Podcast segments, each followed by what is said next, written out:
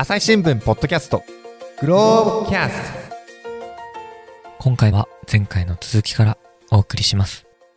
これまあ皮肉な話でね、ヨーロッパなんかでは先んじて CO2 削減ということで、石炭火力発電所っていうのをどんどんとね、閉じていったわけですよね。はい。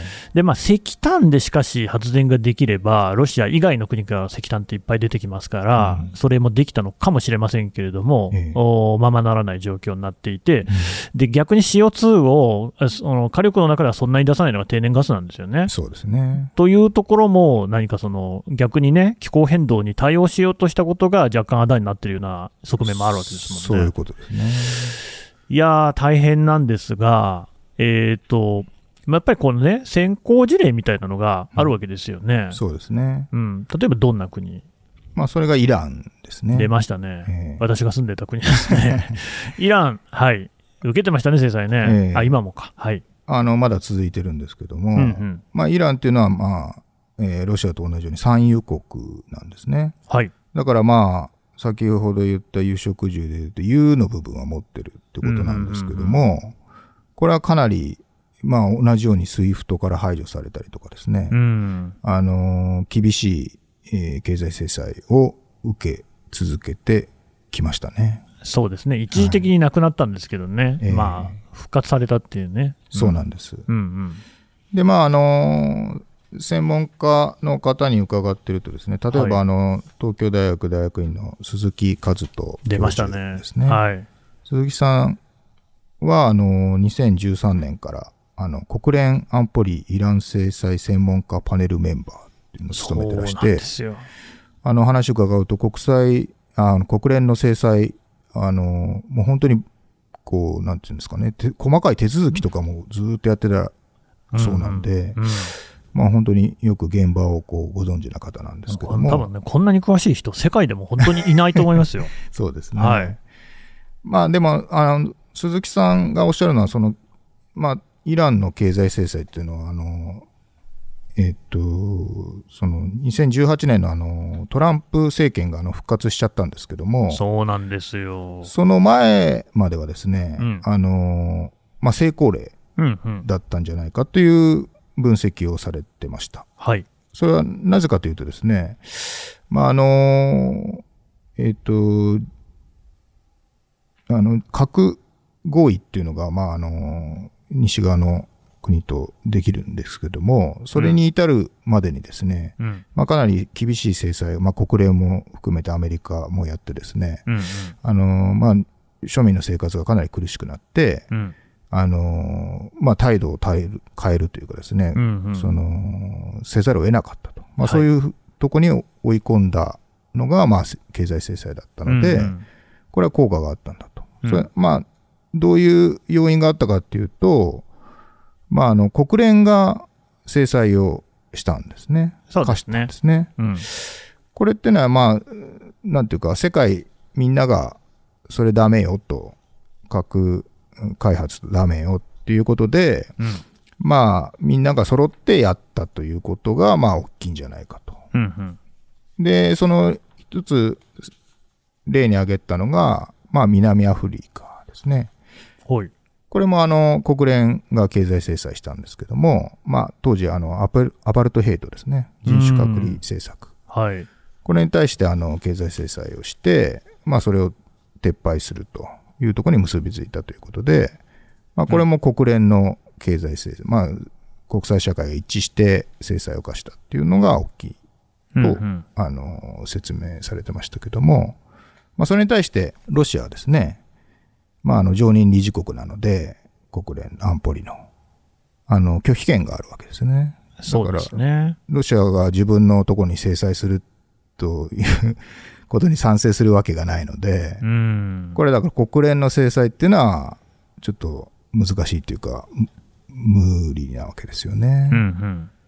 だからまあ西側がやってるんですけども、まあそういうその国際社会が一致して制裁を課すということができないロシアっていうのはなかなか難しいんじゃないかと鈴木さんはおっしゃってました。うーん、なるほどね。だからまあ、イランの場合は、その核開発を秘密裏に行っているっていうことが露見してですね、うん、それに対して、えー、核協議っていうのがあった、えー、米英独仏中ロっていうね、6カ国とイランとの間で話し合いが持たれて、ね、えー、なんだけれども、まあ、最初だから2014年とかの時はね、全然言うこと聞いてなかったんで、えー、制裁が課されていたわけですね。うん、なんだけれども、まあ、やっぱそれに対して結構やっぱり国内で、不満がたまったわけですよね。そうですね。うん、物価が上がった。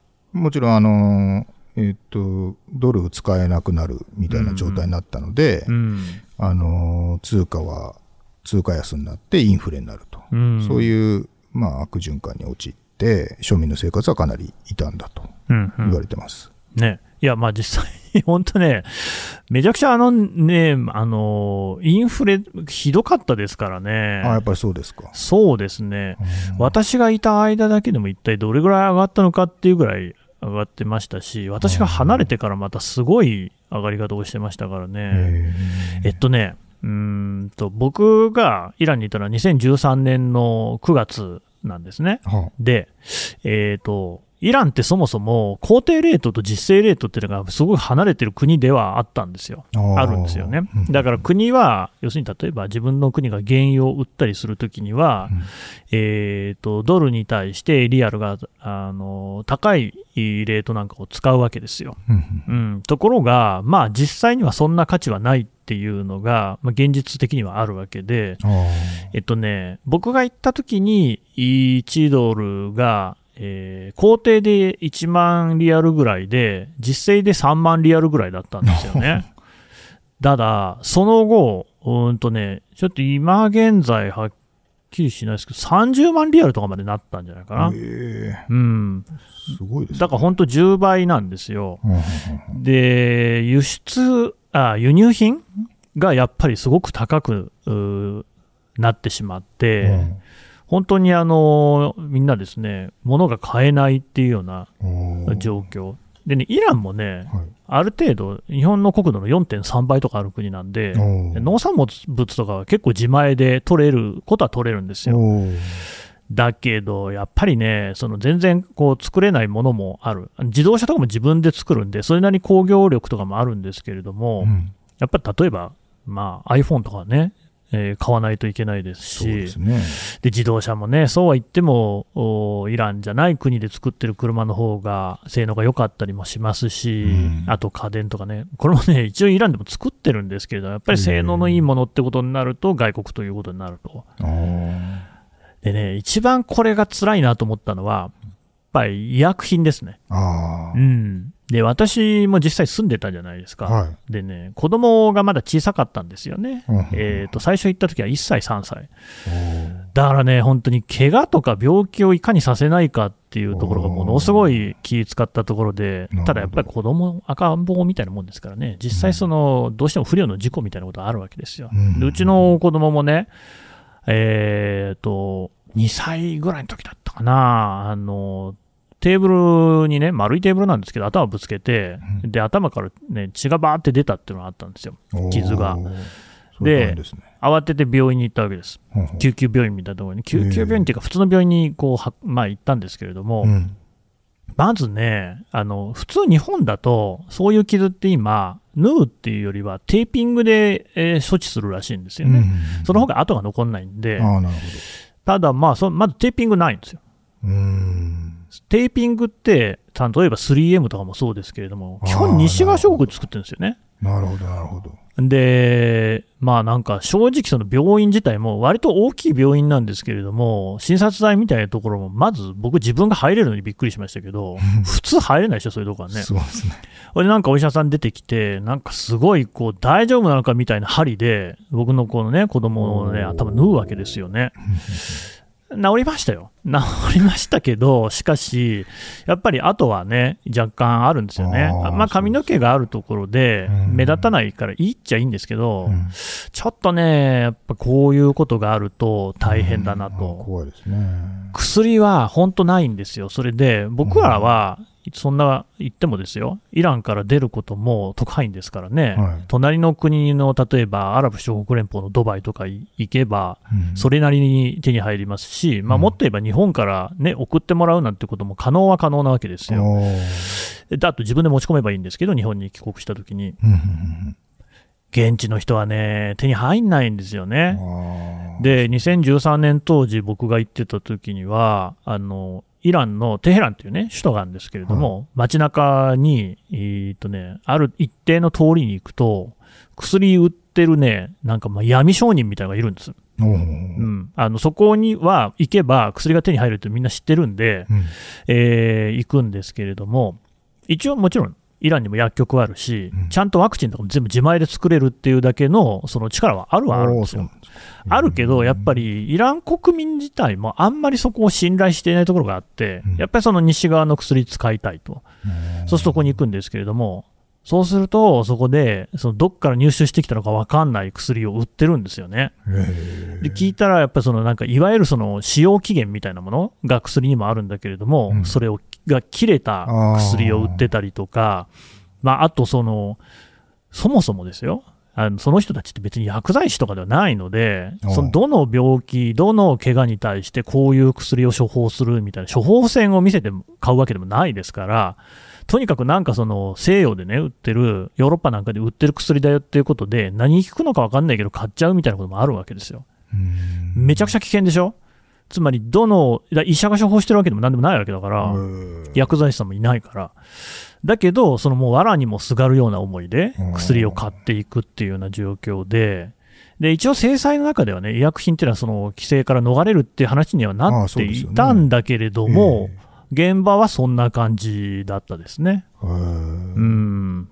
まあ、今回もあの、はい現地の特派員があの飯島くんね。ええ、はいはいレポートしてくれたんですけど、やっぱ同じような状況みたいですね。物価はまあ、もうすぐに上がってですね、うんやっぱ医薬品が大変だっていうことを言ってましたね。あ、やっぱり医薬品今でも大変なんですか？ええ大変みたいですね。うんあとはね、そうですね、あの僕が 取材した中で覚えてるのは、やっぱりその原油、イランもいっぱい出るんですよ。えうん。えーとね、僕がいた時には、埋蔵量が推定で世界で4番目ぐらい、もう原油いっぱいあるんですよえね。で、だけど、誰も買ってくんない。例えば日本とか買ってくんないわけですよ。うですね。得意さんだったんですけどね。うん。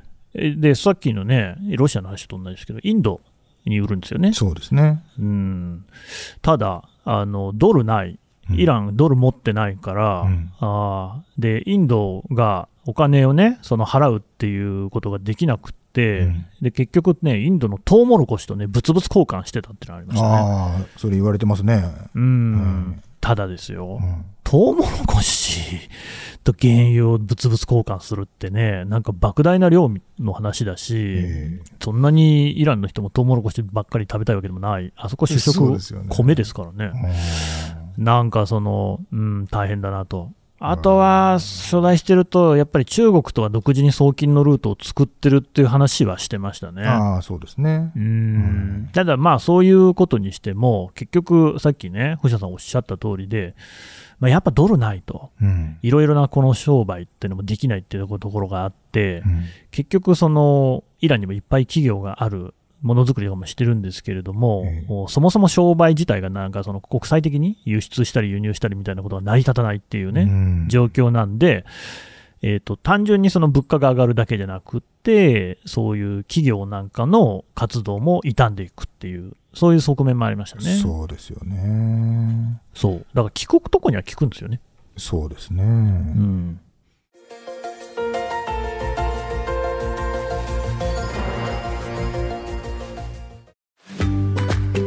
SDGs シンプルに話そうパーソナリティの木田光ですニュースの現場からお聞きの皆さん朝日新聞ポッドキャストには他にも番組があるって知ってますか？最近よく聞く SDGs という言葉優等生的綺麗事うさんくさいそんなイメージを持っているあなたも大歓迎。まずはシンプルに話してみませんか？複雑な世界がちょっと生きやすくなるかもしれません。アプリから SDGs シンプルに話そうで検索してください。だから、あのーもう一人、あの、国際通貨研究所の公文康之さんと、主任研究員の方がおっしゃるんですけども、うんまあ、あの、中東の、まあ、経済に詳しい方でいらっしゃるんですけども、この方が言ってるのは、その、イランっていうのは、その、ロシアの先行事例っていうのと同時に、うん。あの、アメリカが、この制裁する、この手法ですね。うんそれ、を、あの、劇的に変えたと。うんこのイラン制裁から劇的に変えたっていう見方をしていらっしゃいました。それどういうことかというと、まあ、あの、1996年にアメリカのイラン・リビア制裁法っていうものを作ってですね。うんうん。で、それによってこの制裁対象をイランだけじゃなくてですね、だ他の国にも拡大させたんですね。うん。2012年の国防権限法というもので、その、他の国の、まあ、日本とかヨーロッパとか金融機関が、イランの金融機関とこう取引するドル、ドルで取引するっていうことを制限してですね、うん。あの、できなくしちゃったんですね。だからそれに反すると、あの、例えば日本の企業が、あの、イランの企業になんか物を売ったりとかですね、はいはい。すると、まあ、当然日本の銀行を通して、あの、ドルを送金したりするわけですけども、そうするとアメリカの、あのー当局が分かっちゃうわけですよね。そうですね。ドルを使ったなと。うん。で、その日本の金融機関を制裁すると。うん。課徴金化したりとかですね。そういうことをや、やり始めたわけですよね。うん。そうすると、イランだけ、今まではイランだけが制裁対象だったのに、もう世界中が、あの、イランとなんか取引したり、例えば全然関係ない国を通したんだけども、そのイランに渡ってたりとかですね、うんうん。すると、あの、制裁対象になってしまうと。いうことで、まあ、この効果が大きかったんじゃないかと言ってました。はいはい。まあ、要は、あの、もしかしたら、アメリカがこれ、この取引を見つけて怒ってくるかもしれないと思ったらですね、ちょっと危ないなと思ったらもう、イランがもしかしたら関わってるかもしれないなという取引はもうやめておこうとうん。いう、こう、効果があったわけですよね。実際そういうケースがいくつかありましたもんね。あ日本でも、何でしたっけ、三菱？あ、そうですね。東京三菱 UFJ 銀行ですかね、当時はね。とか、あと BNP パリバああ、ーもそうですそうですね。ね。はい。が結構なね、巨額の制裁金を課されるってことがありましたから、ねみんなやっぱりそこはね、怯えますよね。そうですね。うんまだそれがかなりの制裁の効果を生んだとうん。うん。いうのはまあ言われてますね。なるほど。で、イランって GDP とかその後どうなんですか？一方でですね、あの、やっぱり制裁を受けると、あの、マイナスになるわけですよね。まあ当うん然、そんだけ景気が悪くなるんですけども、そうしばらくすると、まあ回復しちゃうんですよね。まあ回復しちゃうっていうのもなんなんですか 回復する。るんですよね。これやっぱり、まあはっきりとは分かってないんですけども、やっぱり中国とかロシアとかインドとかですね、うん。そういうところと取引、まあ原油を売ったりとかですね、そういう取引で、まあなんとかなってんじゃないかという見方が強いですね。うーん。これはね、私も実地にいて思ったんですけれども、ええまあ、大きく分けて2つ理由があるかなと思います。あは一つは、あの、最高指導者ハメネイ師っていうのがいるんですけれども、ええまあ、彼がもうね、口酸っぱく言ってるのは抵抗経済っていうことが、うんあ言葉がありまして、はいまあ、ロシアの考え方は多分似てると思うんですけれども、要は一国で全て賄うことができれば、他国の制裁何にも怯えることなんかないんだとうんいうことで、あの全部自前でやろうと。あ農業から科学、化学みたいなのも含めてですね。だ原子力とかもそれに当たってくるんですけれども全部自前でやろうというのをすごく強めていったっていうのが、まあ一つベースにあると思います。うもう一つはね、確かにそのおっしゃる通りで、えー抜け道の話なんですよ。ええで、そこには、おそらくロシアやインドや中国っていうのが関わってたし、まあおそらくっていうか、実際にね、その中国とかインドとか、今、私が話したようなことで抜け道あったんですけれども、はいそれだけないですね、多分ね。うんそれはどういうことかっていうと、うん実はその制裁期間中、うんまあ今もそうなのか。とにかく私が知っているのは、その2014年の制裁の頃なんですけれども、はいえっ、と、うーん、日本くらいなんですよ。日本に、あの、イランに対する輸出額がガクッと減ってるのって。うん。うなんですかどういうことなのかっていうと、うんおそらくは、第三国を通じて取引をしてるんですよね。うん例えばトルコとかうんイラクとかに、その名目上の会社を置くわけですね。そうすると、その会社とイランとの間で取引がされると。で、イラクとかトルコの会社がアメリカにとの取引できなくなっても別に全然構わないわけじゃないですか。なるほど、なるほど。うん、だけれども、その陰で他の国とつながっているっていうことですよね。ヨーロッパ諸国なんかでも、おそうですね、例えばドイツとかってうん。あんまりそのイイランに対する輸出額とかって変化してないはずですね、私、当時、統計見てましたけれども、韓国とかもそうなんですよ。うんうん。で、それがどういう具体的な方法を取ってるかは私は知りません。そこは取材ができなかったので。うん、ただ、様々な抜け道を利用していたのは別にインドとか中国とかロシアだけではないだろうなというのは実感としてありますし、当時、外交官なんかもそういうふうに話をしてましたね。ああ、なるほどね。はいということで、まあ、ジャの道は蛇みたいなところはあるんだろそううななんですね。んそんな感じです。ということはですね、まあ、イランにしても、あのロシアに比べればだいぶ効いてる様子ですが、うんなかなかの難しさあるみたいですね、そうですね。うん。本当に成功した事例なんてあるんですか？そうですね。だから、あのーまあアメ、リカのシンクタンクであのピータース、ピーターソン国際経済研究所っていうところがあるんですけども、うん。うんそこに取材に行きまして、そこがですね、あの、1914年からですね、まあ大体100年間ぐらいの経済制裁を、まあ、調べ上げてですね、まあ、204ケースを調べて、で、そこのあの、どの程度、あの、政策変更を迫ったかとかですね、実現できたかとかですね、まあ、その制裁がどういうふうに、あの、影響したかとかですね、そういうのを、まあ、調べて、あの、点数をつけてるんですけども、はいはい。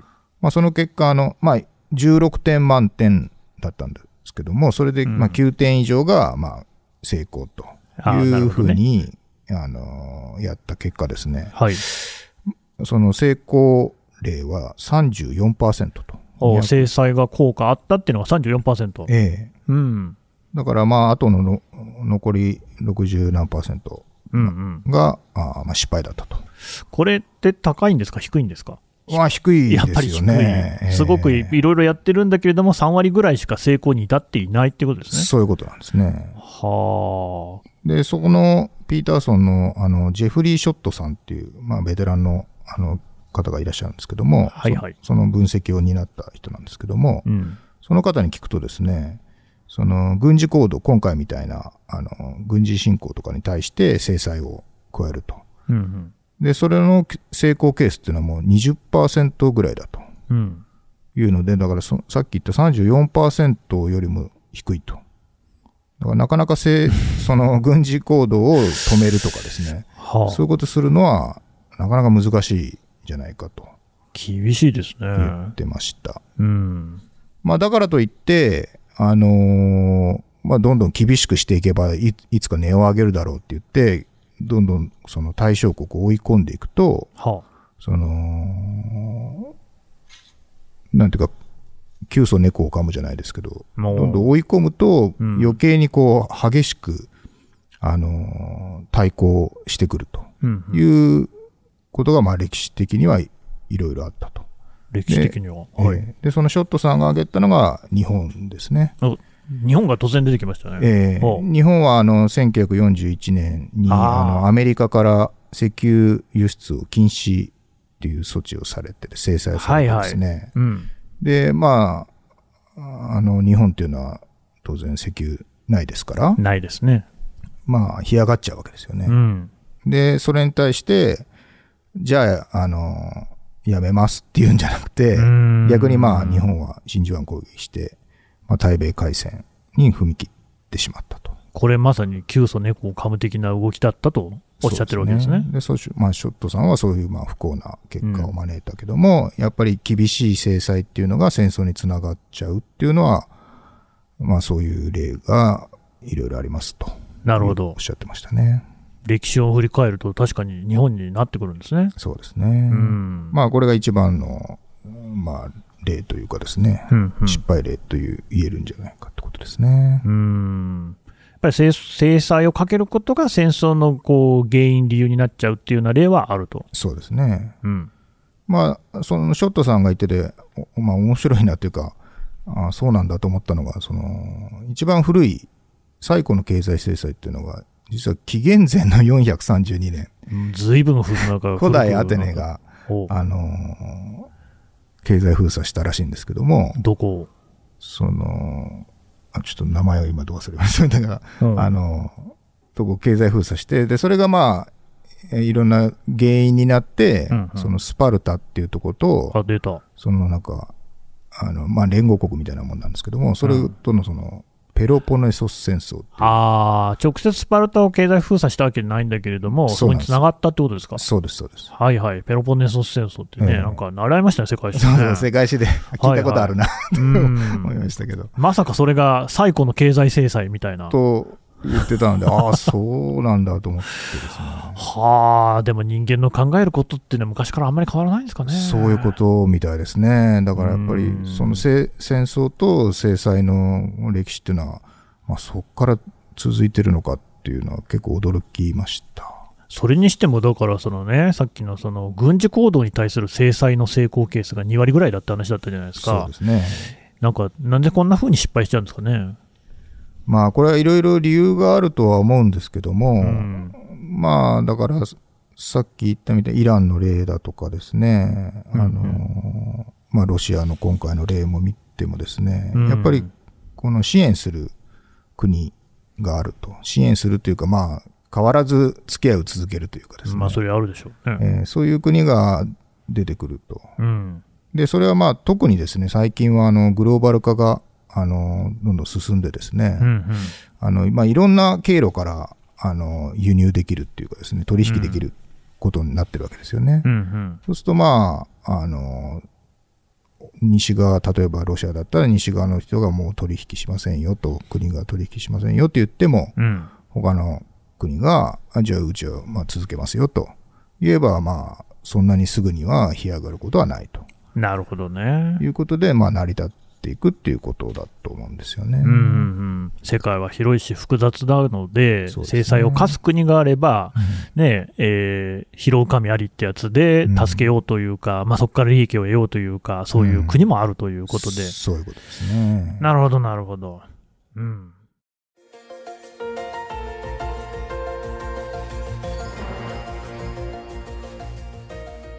話はまだ続きますが、続きは次回お送りします。はい、えー星野正夫記者のお話を伺ってきました。さてね、星野さん、今回のお話なんですけれども、これはね、グローブプラスで読めますかね？はい。あの、全文、あの、グローブプラスで読めますので、うんうんぜひご覧ください。それと、まあ、あのおさらいにはなりますけれども、グローブ、これ、朝日新聞を取っていただければ、月に2回でしたっけ、そうですね。原則月に2回、うんうん、あの、発行していますので、はい、あの、ぜひお読みください。そうですね、あの途中話も出てきましたけれども、須藤さんの記事なんかもね、グローブ載ってますし、はい他にも様々ね、いろいろありますからね、えぜひお読みをいただければと思います。はい。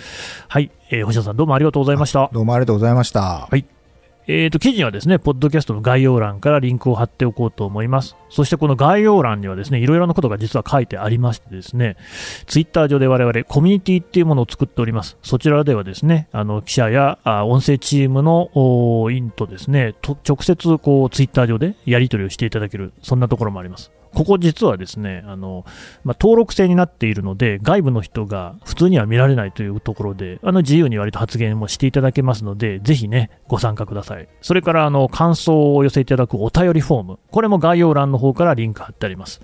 さらにはですね、あの、朝日新聞ポッドキャストグループといいますか、様々な、あの、ポッドキャストのプレイリストというのがあって、それぞれに配信をしています。こんなところもですね、概要欄からご確認をいただけますので、ぜひね、一度チェックしてみてください。朝日新聞ポッドキャスト朝日新聞の神田大輔がお送りしました。それではまたお会いしましょう。